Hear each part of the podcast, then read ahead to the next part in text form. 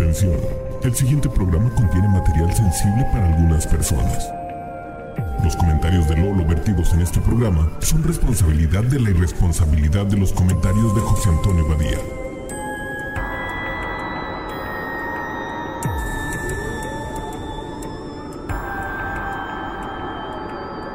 Esto es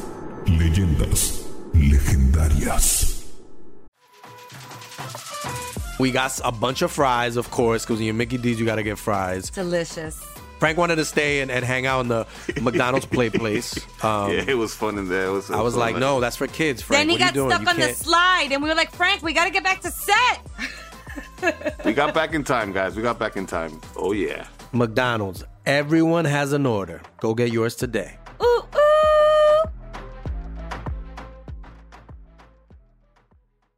Bienvenidos a Leyendas Legendarias, el podcast en donde cada semana yo, José Antonio Badía, le contaré a Eduardo Espinosa y a un invitado especial casos de crimen real, fenómenos paranormales o eventos históricos tan peculiares, notorios y fantásticos que se ganaron el título de Leyendas Legendarias.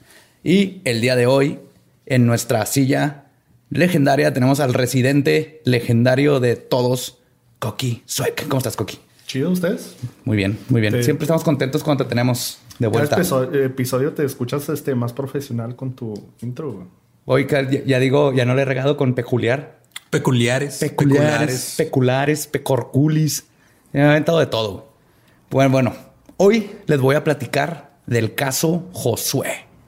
No sé si se acuerdan, pero es quizás el caso más famoso del programa de radio La Mano Peluda. Que para los que no conocen La Mano Peluda porque están muy chiquitos, no es La van a conocer cuando lleguen a la pubertad. Sí. Voy a decir que no es un eufemismo para masturbarse mucho. Creo que entonces aquí podemos atestiguar que es falsa esa, ese Pues, mito. Te diré. Y personalmente, este es el caso que más se ha quedado impregnado en mi subconsciente. Aún recuerdo cuando lo escuché con mi mejor amigo en su transmisión en vivo hace ya 17 años. Eso habla mucho de tu edad. Sí, bastante. Lo escuché en vivo en el radio con mi amigo hace 17 años. En el AM. En el radio AM. Sí. Y les iba a explicar a los que a los más chiquitos, la mano peluda es básicamente el precursor a todos los podcasts de terror, lo más que lo hacían en radio, porque todavía no existían los, todavía no existía el internet. Y eh, eran historias de terror donde contaban o historias ellos o la gente marcaba por teléfono a contar sus historias de miedo y cosas paranormales y todo eso, ¿no? Era, era más en vivo, estar, estar con la gente. Pues yo asumo que varios de los que sí escucharon también este caso lo tienen muy apegado a su corazón. Y si lo escucharon, perdieron muchas horas de sueño por su culpa, igual que yo. El caso Josué se, di- se diferencia de los demás casos, no solo por su contenido, las horripilantes voces, los hechos que fueron contados y el auténtico miedo que se podía sentir del locutor Juan Ramón Sáenz al escuchar a Josué Velázquez, sino que pasará a la notoriedad como el caso que causaría la muerte de Juan Ramón y los accidentes de varios de los involucrados. ¿Ustedes no se acuerdan? ¿No lo escucharon? No. No. Pero sí escuchaban la mano peluda. Ah, sí. Ma- ma- Eh, yo no, mi papá me ha platicado de Te odio. Te odio. Qué buen putazo me pusiste ahí. Ahí les va. A mediados del 2002, durante una transmisión normal de La Mano Peluda, Juan Ramón recibe una llamada de alguien que se hace llamar Josué Velázquez. Le dice que está marcando desde California y que es fan del programa y lo escucha por vía AM Internet. La llamada parece ser una llamada como las de siempre, recibe, este, que reciben en el programa. Pero la voz de Josué se nota algo estresada, con miedo. Comienza con explicarle a Juan Ramón que ya tiene cinco años intentando pactar con un demonio mayor, Satanás, Lucifer, Belinda, quien sea. ¿La cantante? Sí, es un demonio es mayor. un demonio mayor. Obviamente no puedes estar, no puedes tener esa figura sin haber hecho un pacto con una figura satánica o tú ser una figura satánica. Sí, es, es el succubus, el sucubo por excelencia. güey. Pues le explica a Juan Ramón que le voy a decir, le, le- le acabo de acuñar un nombre bien chido a Juan Ramón. güey. Va a ser el Juanra. Juanra. Juan Gabriel es Juanga, Juan Ramón Sáenz va a ser el Juanra. Me gusta, así le voy a decir de ahora en adelante. Ok. Le explica, Josué explica que su familia era de clase media alta, pero que a sus 14 años su familia entró en una crisis económica y perdieron todo. Al paso del tiempo, su situación era precaria y Josué, como hijo mayor, vivía desesperado por hallar, la solución para que su familia dejara de padecer de pobreza. Trabajaba en un lado y en otro, ganando apenas lo suficiente, para comer. Y un día amaneció con una idea para remediar todo. Vender su alma al diablo. ¿Ok? Fue Pero entonces... el, el diablo paga en efectivo. O sea, ¿o cómo? Pues ahorita cómo vas a ver. funciona? ¿Que no has escuchado de, de los lugares donde puedes ir a vender tu plasma? la primera vez, la primera semana te dan 100 dólares. Sí, pero luego te dan 60 y lo es más difícil. Una vez iba cruzando al paso con una amiga que acabamos de donar plasma los dos y se desmayó y vomitó. ¿No le dieron Pero, pero tenía 60 dólares. Tenía más. 60 dólares. Sí, estaba chelas. padre. Sí, uf. No, y era hace un chorro que 60 dólares eran que a 10 pesos el dólar. Entonces estaba todo dar. Pero me quedé. Sigues hablando de tu edad muy cabrón. Este, este episodio está Este episodio marcado. va a ser mi- Yo también cuando me acuerdo cuando tenía más ceritos el El, el peso. El peso. Pero no vamos a hablar de edades. No vamos a hablar de edades. bueno, fue entonces cuando Josué se encontró un libro de brujería donde venía el ritual para evocar a Lucifugio Rofocale. Lucifugo, perdón. Lucifugio. Lucifugio suena como un personaje de la familia peluche. güey. Sí, sí. Lucifugio. Mande. Sí, sí, se oye muy- Lucifugo Rofocale. Quien Josué explica tiene el poder de dar o enseñar donde hay riquezas. Investigando para corroborar lo que dice Josué, me puse a buscar en mi librería y encontré lo siguiente sobre el demonio. Del latín Lucifugus rofocalus, el que huye de la luz. Rofocalus puede venir de focalor, que es otro demonio que sirve a Lucifugo, o probablemente es un juego de palabras con Lucifer al revés. Resicul, re- este, resical, rofocal, algo así se fue. No se sabe exactamente dónde viene el apellido, porque de hecho no es común que un demonio tenga apellidos, pero él sí tiene apellido. Entonces, él básicamente es lo contrario a Lucifer. Lucifer es el que trae la luz, Lucifugo es el que huye de la luz. Aún así, según el Grimorio Grande, que eso es el libro donde vienen todos estos personajes, es el encargado de gobernar el infierno por órdenes de Lucifer. Aparece como un satir de tres cuernos, o como una criatura roja serpentosa de cinco cuernos, o como un hombre pelón con una túnica dorada con acentos en plateado, o como un señor ya grande con cabello platinado y ojos plateados. con un cuerno. Cualquiera esa. Con ningún cuerno. De de cinco a ni uno. Tiene el poder sobre el aire y los mares y puede causar que los barcos se hundan. Además de que puede impartir sabiduría, refinar el conocimiento y te ayuda a contactarte con el mundo espiritual. No sé si sabían, pero todos los demonios están bien chidos. O sea, no hay un demonio que te va a dar pesadillas y te va a matar. Todos son así que te va a enseñar arquitectura. Este te va a enseñar dónde hay tesoros. Este te va a enseñar matemáticas. Está bien interesante y como ven, Pues yo todavía cuando pienso en el infierno pienso en morras en tanga jugando billar, güey. con Nikola Tesla y David Bowie ahí platicando. Estaría bien chido. El, el infierno suena muy, muy chido. Sí, prefiero que estar, Atractivo. que estar ahí rezando todo el día. No, qué hueva. Y no hay pisto, no hay pisto en el, en el cielo. Pero otra vez, nos estamos yendo O sea, por otro lado. ningún, ningún lugar que te obligue a tocar una arpa es de buen augurio, güey. Ni siquiera sé tocar un arpa. En el infierno están las guitarras eléctricas, eso sí sé. Para los fines de Josué era perfecto. Los manuscritos del Templo de la Luz Negra dicen que Lucifugo tiene el poder de darte riquezas del mundo. Y además, y esto es importante para después, puede hacer que la persona que lo invoca trascienda los límites de las coincidencias y la casualidad. O sea, que puedas controlar la casualidad y la, y la sincronía, ¿no? Pero aún más importante es un dato que menciono sobre Lucifugo. Se especializa en difundir maldiciones e infligir enfermedades y deformidades. Acuérdense de este dato. Pero no le hará daño a nadie si nadie se lo pide. ¿Ok? O sea, tiene el poder de chingar. Pero solo si le pides. Pero no lo va a solo si hacer. lo pides. No es malo, así Sí. como en las películas. Es mala copa. No, es- no- no es mala copa para nada. Es un señor calvo con ojitos plateados.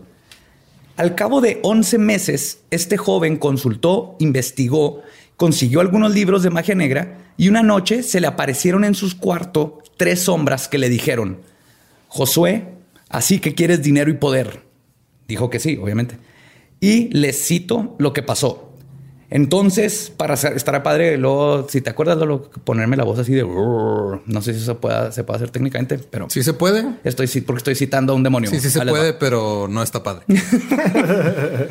Entonces, para cerrar el trato necesitamos el alma de un ser querido. ¿Cómo que un ser querido? dijo Josué, sobre, sobresaltado. Si estoy haciendo esto es precisamente para que ellos estén bien.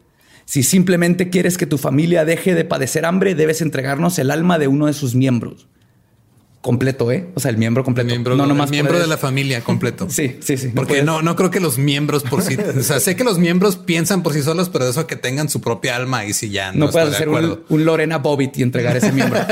Otra vez mi edad. Lorena. Bobbitt. ¿Sabes yo dónde aprendí el caso de Lorena Bobbitt? En un documental en Amazon Prime. A mí me tocó verlo en las noticias.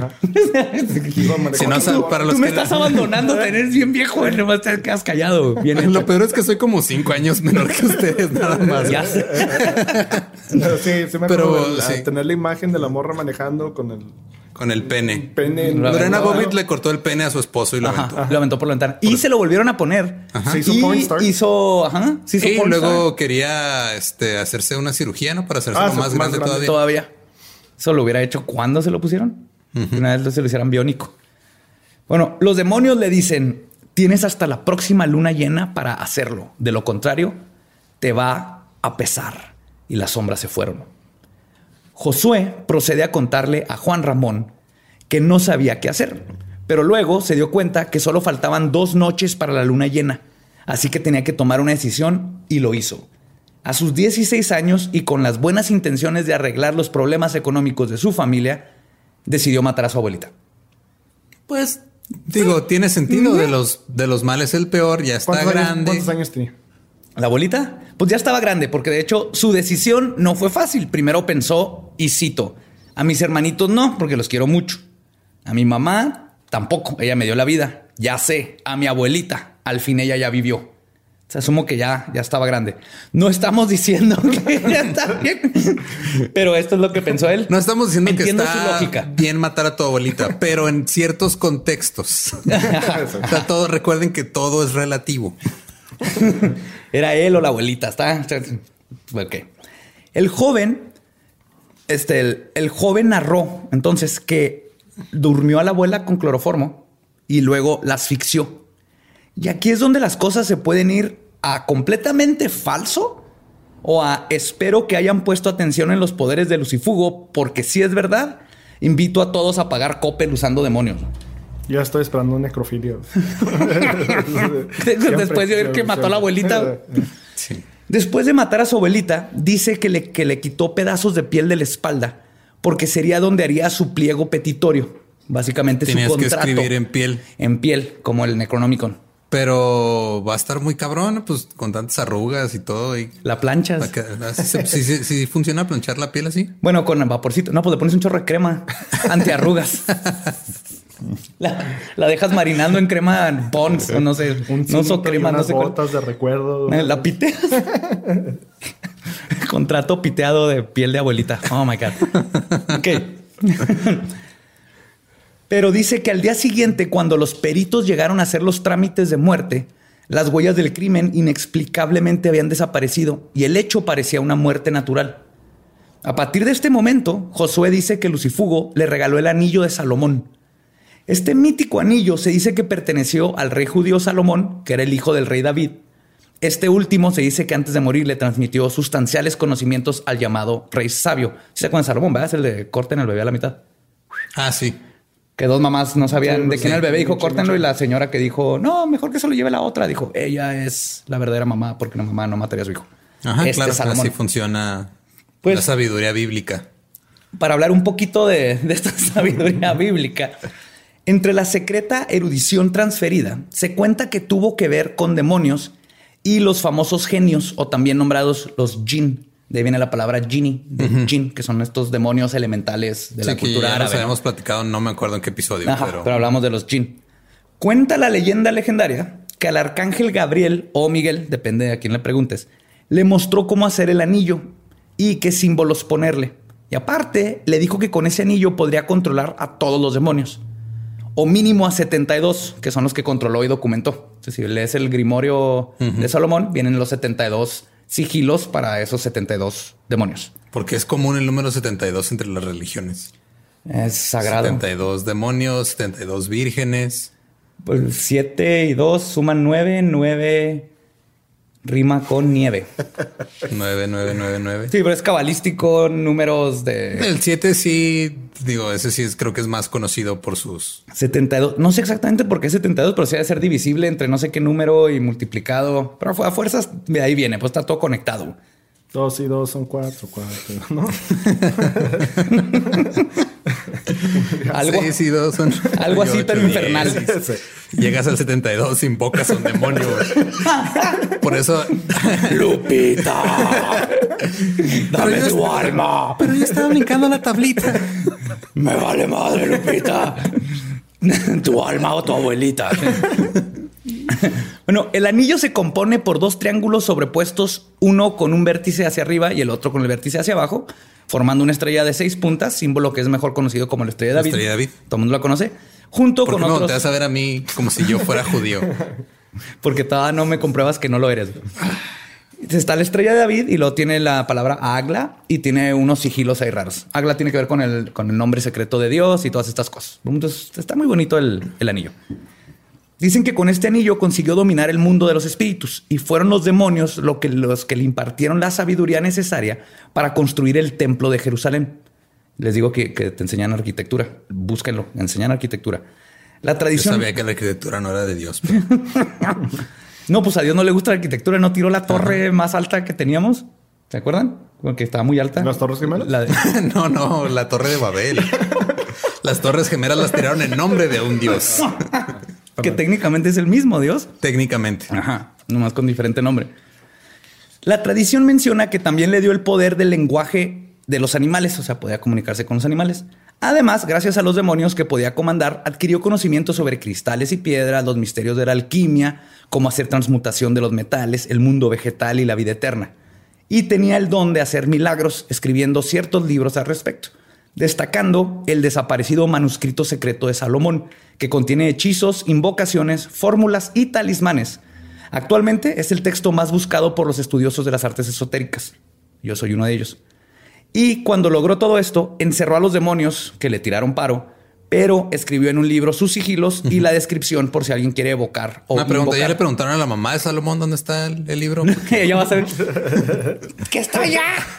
¡Y lo encuentro, ¿qué te hago? La- le hablas lucifugio, cabrón. Ahora que saben el poder de este anillo, quiero decirles que yo tengo ese anillo. Me costó 22 dólares. Lo venden en todas partes. ¿ok? O sea, el símbolo se conoce ese anillo. Pero Pero es el genérico intercambiable. Sí, Entonces, exactamente. Es como traer la cruz, Ajá. no es la cruz. No es la cruz, es un- la es una un- representación. Entonces, este anillo igual lo puedes comprar, pero es una representación. Que no una- salió en una cajita de Wheaties en los 80s con Kiss en la portada. con- lo usas para decodificar. una caja de cereal. Otra vez están hablando mucho de eso. Sí. Pe- Según Josué, él le dieron el anillo original. Supone que ha ha desaparecido y aparece con gente, así como la, la, este, lanza de longevos con la que mataron a Jesús, que la tuvo Hitler y dominó el mundo y cuando la perdió, perdió todo. Y Napoleón igual, ¿no? La tienes, te va bien, la pierdes y vales madre. güey. Sí, ahorita la tiene eh, los de BTS, el grupo de K-pop, por eso Ellos- son tan populares. Así es. Corea del Norte tiene la... O desde el sur, ellos son del sur. Que es del sur, la Del del sur. norte no tienen ni comida, güey. No, no, no saben ni bailar. De hecho, bailar... Está es- muy emo el, el norte para. Es- Empezó a recibir dinero en cuanto tuvo el anillo y a ver, hizo el, el ritual, lo que le permitió continuar sus estudios. Se abrieron todos los caminos y descubrió en su cerebro una gran facilidad para aprender. Y si oyes sus entrevistas, sí es muy lúcido y muy bueno. Conocimientos no le, no le faltan. Cierto día se separó de su familia para irse a vivir solo. Al paso del tiempo concluyó sus estudios y obtuvo el título de biólogo. Más tarde hizo el doctorado y tiempo después fundó una empresa. Cuenta que lo tenía todo, menos tranquilidad interna. Y esto lo hizo a sus 20 años. A sus 20 años ya tenía su propia Ya empresa tenía su y ya propia tenía un en doctorado California. en biología. Biología. Era, ah, por aquí tengo ahorita, les, les platico, creo que era este, bacterióloga y no sé qué. Pero sí es parte de la historia. Y acuérdense que todo esto se lo está contando a, a Juanra, ¿no? Le está diciendo y hasta ahorita va todo a gusto, estábamos escuchando. Pues más tarde, perdón, el, todo lo que tenía no le servía, ¿no? Tenía todo lo material, pero se sentía vacío. Pues, Y tenía, pues, tenía el remordimiento de haber asesinado la- brutalmente a su A abuelita. su abuelita. Pero pues cuando le llegaba dinero y podía comprar cosas como que se le olvidaba. Josué ahora tenía dinero y cierto estatus que le permitía tener Ay, extraño a mi abuelita. Mira, un Lamborghini. Sí. Ah, en tu honor, abuelita. Ay, sí. Sí, le echaba chocolate en el asiento así en honor a la abuelita. o ponía, ponía estambre. güey. No, la- no sé. Incluso en su nueva vida en Estados Unidos asistió a muchos rituales satánicos en donde se encontró con prominentes políticos, lo cual es una historia por sí misma. Todo el movimiento de los, este, las sectas secretas satánicas del gobierno estadounidense está bien. Los búhos, los. Sí, Skull and Bones y todo eso, y luego está pegado. No es como el pánico satánico, esto está todavía más Illuminati secreto. Si hubo gente del FBI investigando todas estas cosas, será para otro, para otro episodio. Pero su, su felicidad no le duró mucho. A pesar de ser analista bacteriólogo parasitólogo, dice que no podía ser millonario porque el truco en el pacto era que, digamos, y así lo explica, que si diario ganaba 15 mil dólares, se lo tenía que gastar el mismo día o desaparecía o se pudría. Chingados, esa es una película de Richard Pryor. sí, ¿verdad? Brewster's Millions. Pues, y no podía darlo como ayuda o limosna porque desaparecían también. Se lo tenía que gastar para él todo, inmediatamente. Pero, ok. Tarjetas de regalo, güey. no podías hacer nada bueno con ellos para alguien más. Tenía que usar nomás él. comprabas un chingo de tarjetas de regalo y luego se te caían enfrente de un orfanato. De Pero hecho, pues en el, en el 2002 nomás podías comprar un chingo de tarjetas de Napster, ¿no? sí, tarjetas de Napster. ¿No? Napster. Había, había gift cards en las tiendas de. Pero de- que no era gratis Napster. Ah, ya en ese tiempo ya lo, ya lo cobraban. Entonces, Dijo, ¿por qué estamos hablando? ¿Te acuerdas cuando Napster ya? Ah, yo me acuerdo cuando el Para la, para, para la gente que sabe cómo escuchar un podcast, que obviamente no tiene más de 40 años, eh, Napster era un servicio donde podías bajar música. Y tardabas como una hora en bajar una canción. ilegalmente. Y luego Metallica cagó el palo. Ajá, llegó Lars. ¿Cómo suele Y- hacerlo. Metallica? Llegan y no, no, esto y nuestro dinero qué? Ajá, y valió tu madre. Pero, perdón. Pero qué? A ver, ¿en qué estábamos? No podías. Entonces, A, a pesar de tener todo lo que quería del lado material, comenzó poco a poco a perder sus amistades. Su familia le dejó de hablar y comenzó a entrar en una espiral de depresión. Es entonces cuando se decidió ¿cómo enmarcar. puedes estar deprimido en una espiral? O sea, vas así para hacia abajo. así. yeah. Si en una espiral para arriba, ese está más de hueva. güey. Ese sí está deprimente. Ajá. Pues es cuando marca la mano peluda para contar su historia y ver si le pueden dar consejos. Y todo esto nos vamos enterando en vivo. El mismo Juanra narra que al principio para él la historia era una de cientas que le contaban al aire las personas, pero que durante la entrevista, y es algo que se puede notar en el audio, el ambiente comenzó a cambiar drásticamente. Comenzó a salir frío de abajo de la mesa en el estudio. Cuenta Juanra que hasta toda la cabina se sentía varios grados más bajos de lo que estaba al comenzar la llamada. Alguien prendió el aire. ¿No? Así de fácil. Lucifugo es el demonio que prende los mini splits. Se nota que Lucifugo es hombre, ¿verdad? Quiere más frío. Todas, la- todas las mujeres en la oficina así aquí. Todas las demonias así. Bueno, si eres demonio, Y, te, y te ha de obviamente. Lucifugo lo hace porque quiere ver las luces altas, güey. O sea, porque es parte es pervertido Y porque qué calor, ¿no? Vienen acá y lo primero que haces es prendes en el infierno, está bien calientito. Cuenta Juan Ramón que hasta el, perdón, que venía en la parte de la entrevista, que yo creo a nadie se le va, se le va a olvidar, güey. Josué dice que hay un ente que se aproxima a él y se puede escuchar en su voz el miedo, se oye. Así, ahorita vamos a poner ahí en los show notes el link para que vean, pu- puedan escuchar toda la grabación. Se escucha así el miedo, como que es algo que ya es común para él, pero no se le quita que se caga de miedo cada vez que le pasa, porque hay algo que se está Porque apareciendo. sí, te está apareciendo un ente, un demonio. Que ahorita le- lo, lo describe. Si ya llegas al punto donde del ente ya se te aburre o ya no te hace nada, ya no te sorprende, ya estás mal. Ya estás mal, necesitas un shot de tequila.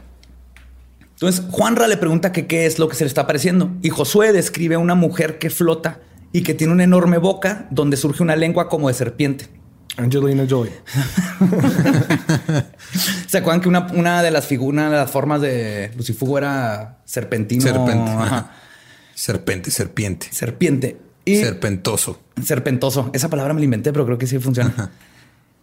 Josué, y cito, dice, ahora está enfrente de mí y trae algo en la mano, exclama. Trae una cruz invertida con un ojo en el centro. Y luego dice, lo que me preocupa es que me dijeron que cuando viera esto me iba a morir. Y empieza a llorar, o sea, está llorando bien cabrón. En este punto, para los que lo hayan escuchado, hayan escuchado el episodio original, les tengo que comentar que Josué es una de dos cosas. O es un gran investigador de ocultismo que conoce sus diablos y además es buenísimo actor. O el mato, el vato mató a su abuela y los demonios que le desató lo están atormentando. Cualquiera de estas dos cosas que sean, el programa está buenísimo porque se oye la intensidad. Y ¿no creo que eso es lo que no captó a todos. ¿No será la abuela? La que lo está.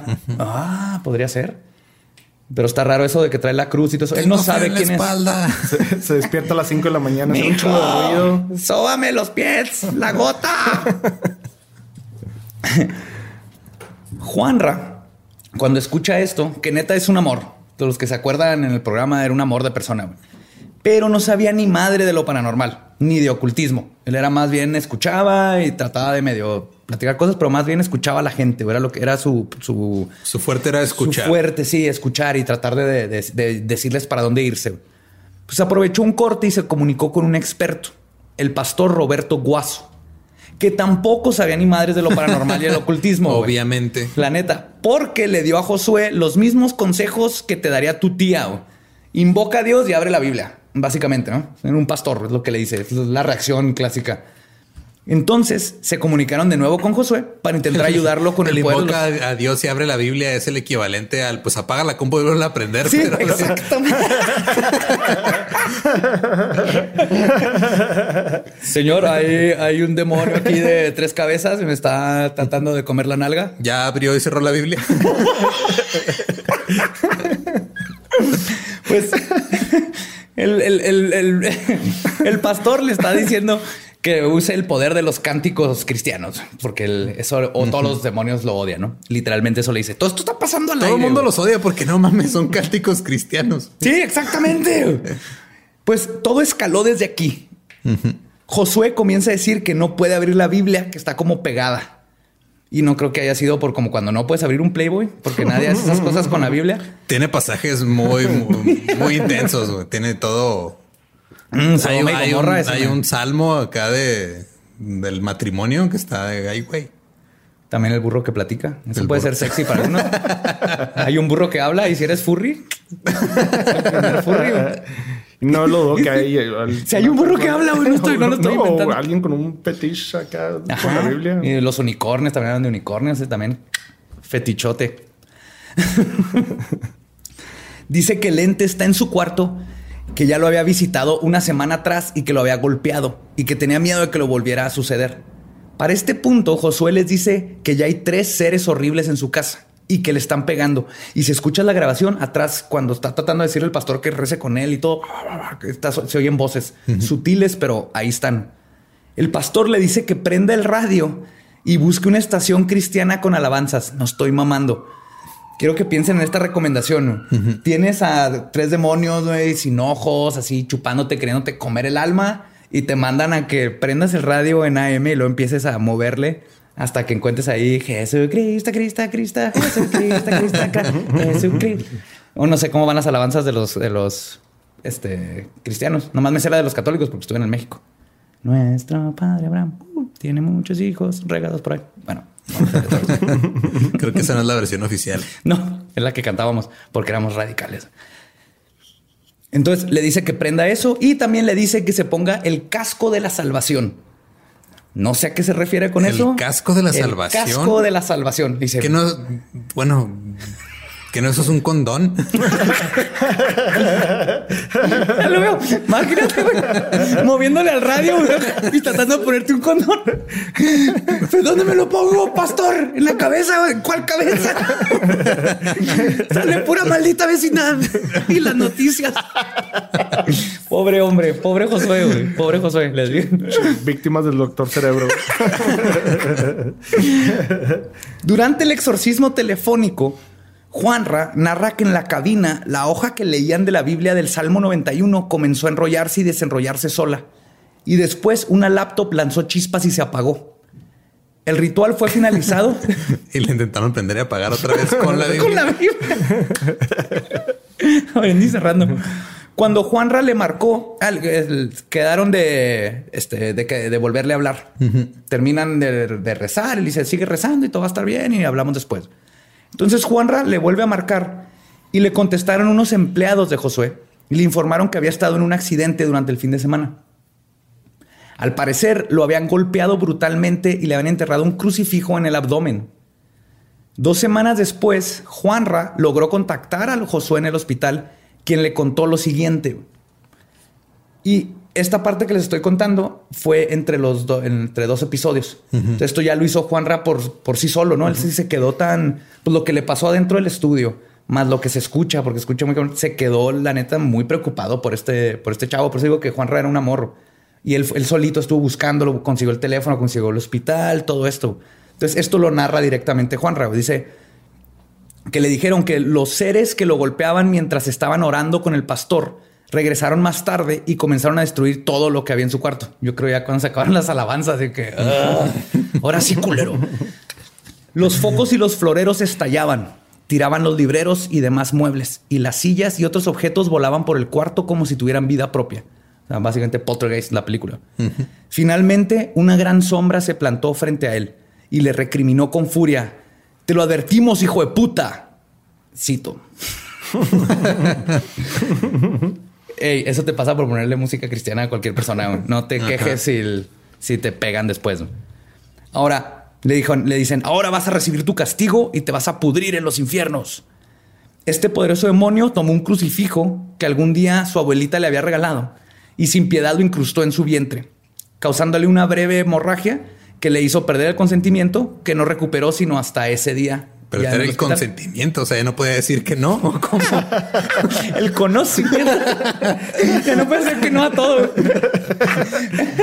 Eh, ¿Quieres cambiar tu plan de Telcel? Ok. Hay una película de Jim Carrey que se trata de eso. De perder el consentimiento. Liar, liar. No, la de Yes Man. Yes Man. que Ah, sí, Tiene que cierto. decirle que sí a todo. Eso le pasó cuando le enterraron un crucifijo en la No, panza. pues, o sea, de eso le pasó a Jim Carrey en la vida real. Por eso hizo esa película, porque está diciendo que sí a todo. Entonces, quedaron en, estar en contacto, pero después de unos días, cuando le marcaba este, Juanra a Josué, nada más le contestaba la contestadora. Después de dos meses de no saber de Josué, Juanra era, estaba tan preocupado que se fue a Los Ángeles a buscarlo. Sabía la calle donde se encontraba la casa y preguntando dio con el domicilio en específico. A pesar de que dice él que cuando preguntaba la gente le decía que no fuera y que vive pura gente mala y que esa casa está embrujada. Entonces había un concepto. Como dijo Josué, sí tenía dinero, o por lo menos eso ostentaba la casa en la que vivía, por su tamaño y, como que la calidad de la colonia. Cuando Juanra toca la puerta, narra que toqué a la puerta y salió un hombre alto, delgado de tez blanca.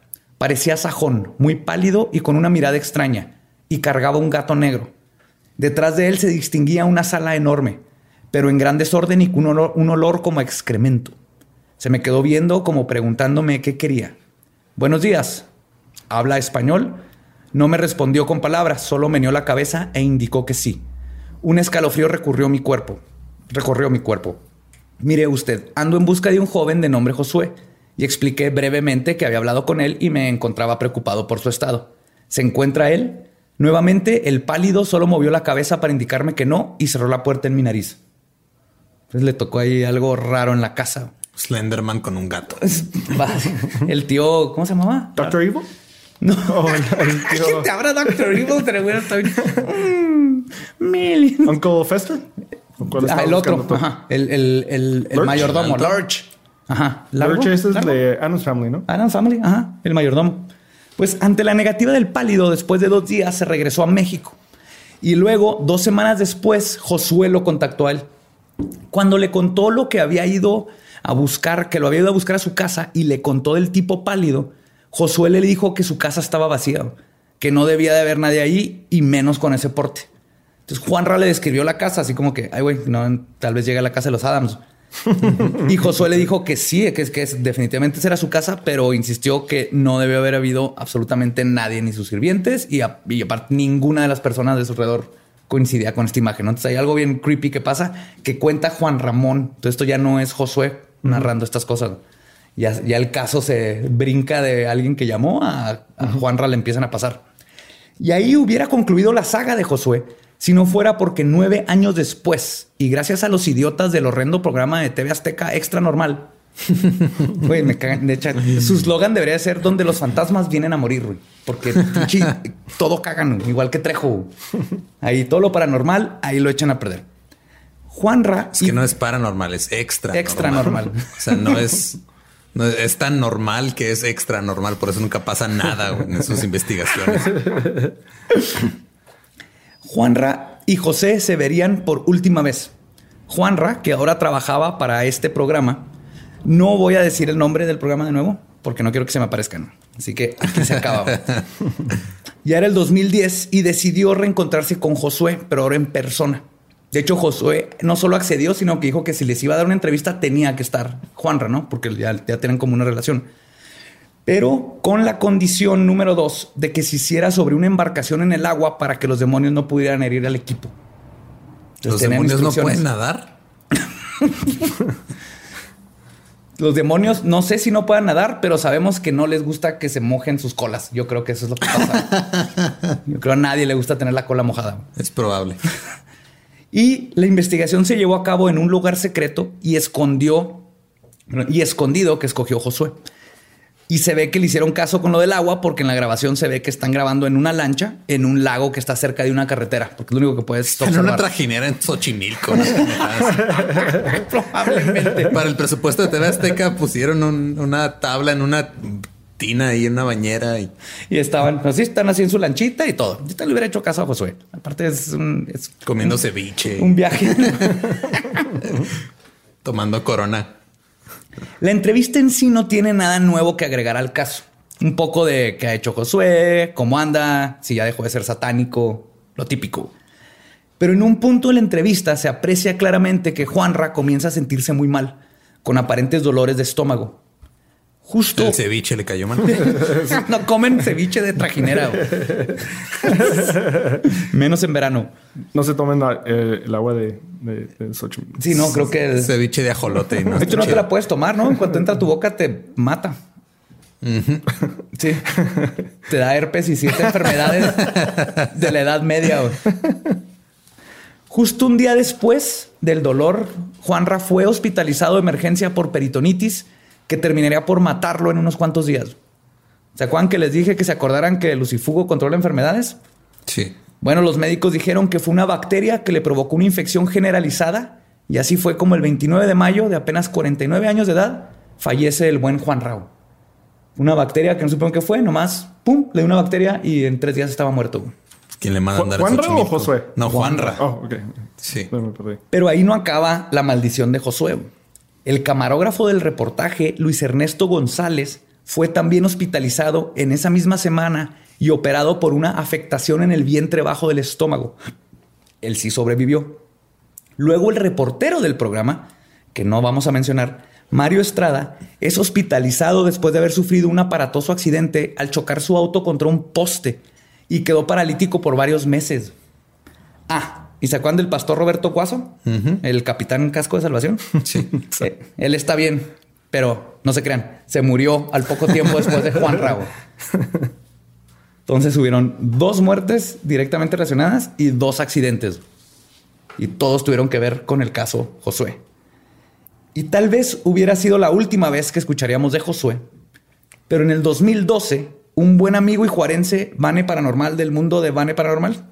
Vane, un saludo si nos estás El escuchando. Vane, ¿te acuerdas cuando vino y nos Y trajo pusimos su a ouija? jugar a la Ouija y, y nuestro amigo Jorge estaba muriéndose de miedo? Oh, sí, muy buenos tiempos, qué bonitos tiempos esos. Entonces, Vane logró contactar a un señor youtuber llamado Dross. Si lo Un conoces. señor youtuber. Sí, es un señor de Es YouTube un señor de YouTube. que es youtuber. que lo conocí por esto y al parecer es súper famoso. Güey, ¿no lo conocías a. Dross? No conocía a Dross. Lo siento, Siguen, pecador. siguen mostrando su edad ustedes dos, no mames. No, no, Culpa, no, ¿tú no, tampoco? no, no lo conozco. Por Es eso súper famoso. Es súper famoso Aparentemente. con gente menor de us- que Ah, ustedes. Ah. Pero es un señor. Ey, Pero- es YouTube. Ajá.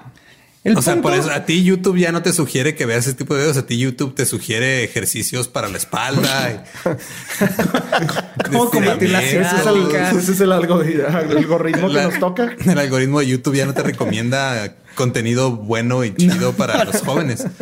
Más me recomienda así, ya eres estéril. Toma este test. Para los que sí conocen a Dross, saben que es un disidente total y completo sobre los temas paranormales. Todo lo que es sobrenatural, este, de religión, todo eso, siempre habla en contra, ¿no? Es, su- es uno de sus things. No nomás vi cuatro videos de él, pero eh, esa es su postura ante todo esto. Y su función, se nota, era la de desacreditar a Josué y toda su historia. Pero después de escuchar el audio, que también ponemos ahí en los show notes, no lo logró. Y fue culpa de Dross por no ir preparado. Porque básicamente le hacía preguntas como, ¿cómo no te pasó nada con las autoridades después de confesar al aire sobre asesinar a tu abuela? ¿no? Y Josué le contesta, pues como lo mencioné hace 10 años, fue parte del ritual y fue justo lo que me sorprendió. Yo estaba esperando que me atraparan y al día siguiente es como si no, como hubiera pasado nada. Y, pero lo que sí es que esta confusión hizo que mi familia me dejara de hablar. Pichi, Josué está cabrón. No cambió su historia de hace 10 años. Todo, todo lo contestaba bien. Y entonces aquí lo interesante es que Josué, aparte de tener la respuesta para todos, tenía una lógica en su narración muy sólida. Además de que nunca se contradijo. Y el problema con Dross fue que intentó, en mi opinión, como que llegarle por el lado lógico. Ya. Sí, racional. Entonces, lo que hace Josué es le contesta con su lógica de, Sí, de lo que o sea, pasó. eh, estaban, como quien dice, discutiendo en planos distintos completamente. Exactamente. Y entonces nunca cayó en una inconsistencia ni se pudo derrumbar su historia. Y la verdad, o sea, vean el video. Yo creo que se traumó bien feo Dross porque tiene tres videos güey, sobre, el, sobre el caso de, De de Josué. Josué. Y fue eso. De hecho, en un video de Dross titulado Dross habla de la farsa del caso Josué, dice que el problema con el caso es, y cito, porque les va cómo terminó el pobre de, el pobre de Dross tratando de desacreditar a Josué. Dice, lamentablemente el caso Josué se vio potenciado porque Juan Ramón murió y para más colmo, para poner más leña al fuego, el pastor que acompañó a Josué en esa llamada también murió. Pero si lo anterior no fuera poco, la cerecita sobre el pastel vino porque uno de los presentadores, presentadores sufrió un accidente de tránsito y quedó paralizado por dos semanas. Pero déjenles digo que todo el mundo se muere. Creo que no- Sí, ya cuando tu conclusión es, pues al final de cuentas, estos, todo mundo se muere, el mundo se va a acabar. Sí, o sea, solo agregó más incertidumbre a su lógica. güey. Y en un párrafo describió por qué este caso es tan intrigante para todos y tan difícil de comprobar si es real o no. Porque la verdad son un chorro de coincidencias muy fuertes que no pueden nomás decir, eh, pues fueron coincidencias cuando tiene todo este Sí. background detrás. ¿Cómo lo explicas? Ah, fue el aire. el aire mató a dos personas. y al, el- al sacerdote, a, a Juanra, y a estos dos tipos, ¿no? Y es. eh, Sí entiendo a Dross en tratar de. Siempre está padre tratar de desmitificar, de encontrar la verdad, pero lo hizo mal. Yo creo que si se hubiera metido en el mundo de Josué, si hubiera llegado con conocimientos de ocultismo, si le hubiera llegado más bien con, ok, eh, este demonio que dices no es cierto lo que hace. Tú dices, a ver, explícame un ritual. Y ahí es donde puedes sacar como que el, el- Sí, si está mintiendo o no. dentro de, digo, dentro del, del plano en el que estaba hablando Josué. Ajá, pero si tú le dices a Josué, eh, oye, pero pues, te, ¿por qué? ¿Cómo que lo de los 15 mil dólares? ¿Por qué no te comprabas mil carros? Porque me lo tenía que gastar diario y lo hacer un sacrificio para que el otro día me dieran otro. Y pues, ¿qué le haces, no? Entonces estaba muy interesante. Si quieren aventarse la- los cuatro videos del pobre de Dross, enojadón porque los mandaron a la Es que fregada. al final todo el mundo se muere. Y Eso ya. fue. Básicamente, perdón, Dross, sorry si, si nos llegas a escuchar, pero es la verdad, sí te ganó ahí bien feo. Luego, si quieres, márcame y te doy puntos para que en la siguiente entrevista puedas echártelo desde su punto de vista. Porque neta, a mí también me gustaría saber qué onda, porque el- como alguien que, que sí conoce estas cosas, sí está muy interesante los, el caso y lo que sucedió. Y después del caso, hay básicamente dos teorías de lo sucedido. La primera es que Josué armó todo un show desde el principio, tal vez con la previsión de que todo lo que tenía que hacer este, lo iba a hacer para hacerse famoso. Su, su sueño de Hollywood estando Ajá. en California. En el 2002, sí. Quizás sabiendo que Juanra tendría experiencias tan inverosímiles que terminarían pagando de su bolsillo los viajes para ir a Los Ángeles para ver cómo estaba. Y luego tuvo la suerte de que sucedieran las muertes y los accidentes uno tras otro después de que le hablaran para la entrevista. O sea, la suerte de que sucedieran los accidentes y, y que TV Azteca cuenta con tan pésimo servicio médico para sus empleados. Creo que esto es lo que destapó totalmente la cloaca del seguro de la TV Azteca. Y fueron pues 10 años después, ¿no? De cuando fue lo de la mano peluda, casi 10 años, a que le hablan otra vez y pasan las muertes y los accidentes que lo vuelven a catapultar. Ahora, lo curioso de esta teoría, aparte que son muchas coincidencias, coincidencias, podría pasar, obviamente, pero Juan Ramón es lo que les decía, él cuenta sus experiencias, él vivió algo personal que él cuenta, entonces al menos que él y Josué estuvieran compas y empezaron a hacer un negocio juntos, pero luego, tío, esto pasó en el 2002, 10 años después lo vuelven a contactar, no fue algo que, que movieron, ¿no? Si hubieran sido youtubers lo hubieran regado, güey, no empiezas en el 2002 y lo Es que 10 años después había que hacer el remake. Tenían que, sí. Pero si nos vamos con esta teoría, algo curioso, Josué, no hay fotos de él. Siempre que lo entrevistan, no quiere que se vea su cara. No, no es youtuber que enseña magia, no. Hasta donde yo sé y he podido buscar internet, nunca lucró de esto. Como puede, puede que esté dando clases o algo, no sé. Pero después de lo que pasó, este vato se hubiera hecho youtubero y pum, para arriba, güey. Que es Josué, el del caso Josué de monólogo por excelencia.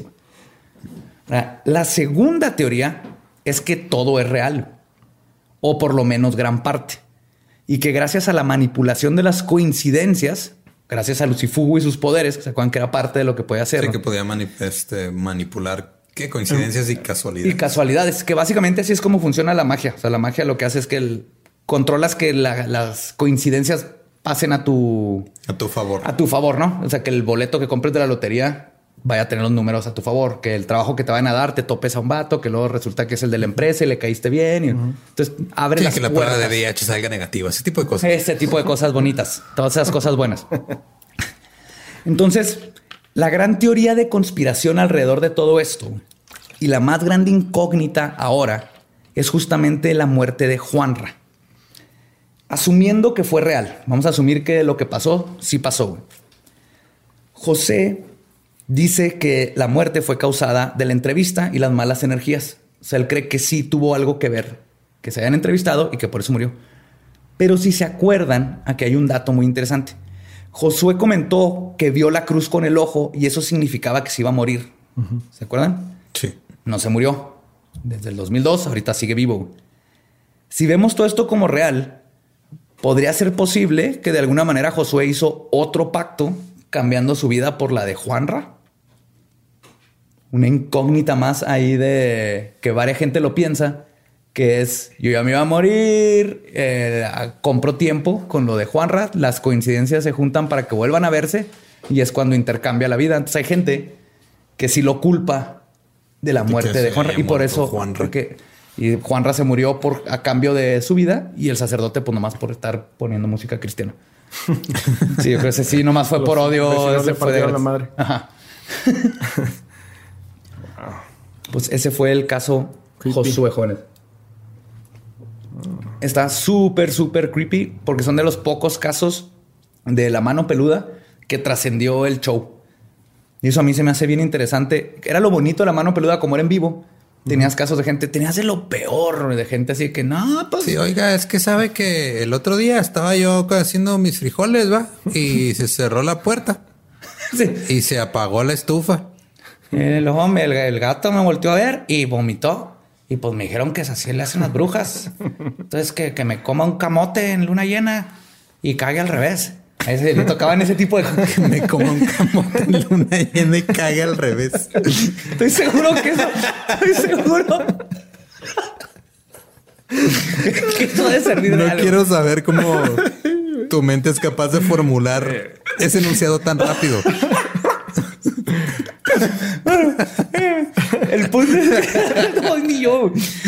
es, que le tocaba a mucha gente así, ¿no? Es, común. Mucha gente que, ya sea por ignorancia o, o nomás por querer llamar la atención, pues hablan con cualquier tontería. Pero habían muchos casos, específicamente este, que son buenísimos, que trascendieron, que para la gente que lo, que lo llegamos a escuchar todavía se nos quedó. Yo me acuerdo que lo ya, cuando lo empezaron a poner en YouTube, era el primer episodio que, que mandabas a todos. Mucha gente que conozco conoció la mano penuda por el caso Josué. Que Josué ahí sigue. De hecho, lo entrevistaron en el 2016, 17. Ahí está también en YouTube. Y le están preguntando, te digo, es muy elocuente para hablar. Le preguntan de qué onda y sabe qué decir. Muy educado. güey. Trae un pedazo de piel, eh, un cuero en la mano, casi como un peluche de. La abuela. Es como- Es el contrato original. es que hay que tener tu contrato en todo momento, no te vayan a caer ahí con. Su- Losa, losa de, losa de lufa. Sí. No te vaya a llegar el abogado del diablo a chingarte con. Oh. Sí, te trae su. ¿Cómo se llama? Un pedazo de piel de, con todos los pelos. Es algo chamánico ahí. Tiene un, un pedazo de piel con todos los pelos. Ajá. Sí, sí, sí, como un tapetito de zorrillo de zorro. Ah, ya. Ajá. Bueno, trae esa cosa, pero lo que le preguntan muy elocuente, digo, yo desde el lado que conozco, que es toda la parte esotérica y de ocultismo eso, lo que dice es así que, que sí. ujú. Entonces, lo mínimo lo que sí se de Josué, en mi opinión, Está estudiado. está estudiado bien cabrón en todo lo que es las artes ocultistas, eh, esotéricas, el- este, toda la magia salomónica y los grimorios y todo eso. Eso no hay duda. Ahora, de ahí... Sé que estás diciendo palabras, pero no sé qué significa. Entonces, mínimo podemos saber que el vato sí sabe lo que está haciendo. Y lo que sí no puedo decir es si fue pura suerte y coincidencias todo lo que pasó, o si sí pasó algo que yo, eh, yo me inclino a que tuvo que haber pasado algo más que nada por todo lo que le pasó a José Ramón. Porque eso no, no tanto su muerte, sino lo que él describe en ¿Quién el estudio. Ramón? Juan Ramón. Juanra. El Juanra. José Ramón sigue vivo, trabaja todavía en TV Azteca. Sí, da los- deportes. Pues que se vaya a ver a, a Josué para que le diga quién va a meter gol. Pero luego de. ¿Fútbol? O sea, entonces ahorita Josué sigue vivo, hasta donde sabemos. Hasta donde sabemos está vivo como un se Ah, me da risa porque en el video dice Josué, ex satanista.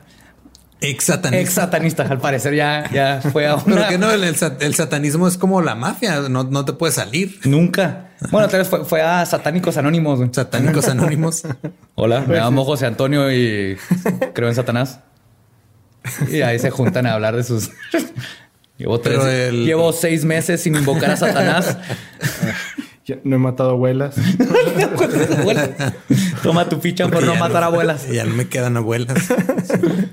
Sí, entonces sigue vivo, sigue por ahí. Digo, a pesar de todo, y lo que también le da el- para mí le da un crédito es que no, no, No, no puede estar comprando Bitcoin no, con su, con su lana. no lo dudes que está haciendo quién sabe qué fregados, porque no está, no está viviendo de la fama que podría tener en las redes. Y eso, eso sí le doy ese grado de respeto.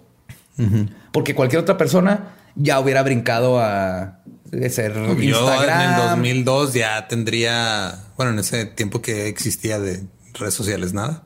Hubiera agarrado el dinero, hubiera inventado MySpace y hubiera sido nada más así. En vez de tener de amigo a Tom, ibas a tener a Josué con su demonio así a un ladito. con Lucifugo. Con Lucifugo. Oh, mete un selfie con Lucifugo. Eh, y sus cinco cuernos. Pero no va a salir porque huye de la luz y pues el flash le va a molestar. No es gato, pero sí. o yo que me distraigo fácilmente con estas luces brillantes. Pues ese fue el caso de Josué. Si a ustedes les tocó, si, eh, si, lo, si lo escucharon cuando estaban más chavos, eh, cuéntenos, cuéntenos si todavía se acuerdan de ese si caso. todavía están chavos, escúchenlo. Sí, sí están chavos. La mano peluda. Ahí sí, creo que la cancelaron en el año pasado, ¿no? Como en noviembre se acabó. Sí, pero creo que incluso ahí en Spotify también están. Están, episodios, los hicieron ¿no? podcast, ajá, los pasaron todos sí. y la pueden escuchar. Está buenísima. Digo, les va a tocar de todo. Chido. Hay casos de, de que neta están muy reales, de gente. No lo notas cuando, cuando están. Sí, sí, sí se puede Sí, diferenciar es- al loco de el que le está desesperado y llorando porque hay algo en su closet que le está comiendo el dedo gordo. Pasa. ¿Pasa? Sí, llega a pasar. Se come es- camote sí, y se es caga. Ve a la virgencita en Es un hobo, güey, es un indigente que se metió Con, mira, comas un fetish. camote en luna llena y cagué al revés. y se deshace del monstruo que come. Chupadedo gordo. Con eso, es que, a ver, explícame la logística de cagar al revés. Pues, Que, cabrón, tienes que parar de cabeza, estás- ajá, porque una pues, te paras de cabeza, pero la gravedad va a ir pues en tienes tu que echarle contra. fuerza para, o sea, vas a para- tener que tienes que tienes que lograr una parábola lo suficientemente amplia para que libre toda tu área corporal. No es fácil. Ri- Rituales satánicos con CrossFit. Entonces, júntese conmigo, les enseño todo. Ey, ey, grandes, grandes pactos y, y dineros necesitan grandes sacrificios. Te la te la estás jugando. Lo peor es que si la riegas y no jala la parábola, güey, no nomás te quedas sin el diablo, güey, te, va te vas a cagar. Sí, si la riegas, te vas a terminar regando de mierda. Ahí te va a hacer conjuntivitis. Sí, y la conjuntivitis, pero no se, no se les olvide el camote. Güey. Así que, si alguno de ustedes llega a probar el ritual, por favor, documentenlo. Yo Sí, quiero ver sí. eso. Yo quiero ver que alguien intentó el ritual. y como siempre, muchas gracias por escucharnos. Coméntenos qué, qué les pareció este caso. Si tienen alguna experiencia este, o algo que, que se me pasó a mí, por favor, díganos. De hecho, también nunca les hemos dicho, pero si hay cosas en que la regué o, me faltaron y todo eso, ahí en la página de internet, en leye- leyendaslegendarias.com o en nuestras redes, nos dicen para corregir mis, mis este, errores. Aquí lo que queremos es pasárnosla padre y ser parte de la comunidad, porque neta, leyendas legendarias las hacemos entre todos. Síganos diciendo los casos que quieren escuchar, que nosotros encantados de investigarlos y platicárselos. Coqui. Episodios favoritos de la mano peluda que, que se acuerden si, si- Oh, si sí. son de, de- de la edad. Es- díganos. Sí, sí, sí. Yo también quiero, ahí podemos platicar de nuestros episodios. Lolo no ha habido ni uno. Porque si no viste el caso Josué, te estás perdiendo de algo. Si mucho, escuchen esa, está en, ya sea búsquenlo en Spotify o en, en los show notes ponemos ahí los, los capítulos.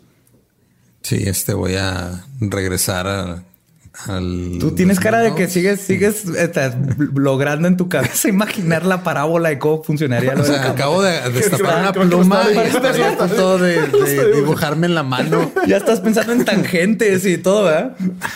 Es que tiene, obviamente tiene que ser a un ángulo porque no puede ser en 90 grados completamente. Ahí, ahí. Digo, eso sí estamos, este, como que si la conclusión es que vas a cagar con tu cuerpo al revés, porque cagar al revés sería introducir caca en O sea, tu succionar persona. caca. Ajá. Pero eso, eso, sería- eso es aún, eso es aún peor. Pero es que no, eso no se, eso no es cagar al revés, eso es descagar. descagar es succionar caca. Ok, pero Cagar al revés es con las piernas para arriba. Hay muchas incógnitas, hay muchas variables, hay muchas variables. Hay Este, que, hay que averiguarlo. Yo creo que clave es este, la, tienes que flexionar la cabeza, el, el escorpión. ¿Se acuerdan de Higuita? ¿Cómo te tapaba los goles? Otra vez referencia. No, ¿Se acuerdan de ese portero colombiano que jugó en los noventas? cállate. ¿Qué- ¿Quién más es famoso por el escorpión? Y luego, ¿saben quién es la primera persona que pensé? Sonia Blade de Mortal Kombat 1. ¿Cómo le.? No, no. Ok, Ya vamos a cortar esto antes de que te salgan más canas. Sí. Y si alguien, si alguien más puede hacer acá también los cálculos, se los vamos, lo- Lolo, Lolo se los va a Se los voy a agradecer agradecer. Un diagrama, por favor. de cómo cagar al revés. Sé que algún ingeniero nos escucha. No sé por qué, pero probablemente un ingeniero nos va a escuchar. Muchas gracias de nuevo. Esto es Leyendas Legendarias y nos vemos, nos escuchamos la próxima semana.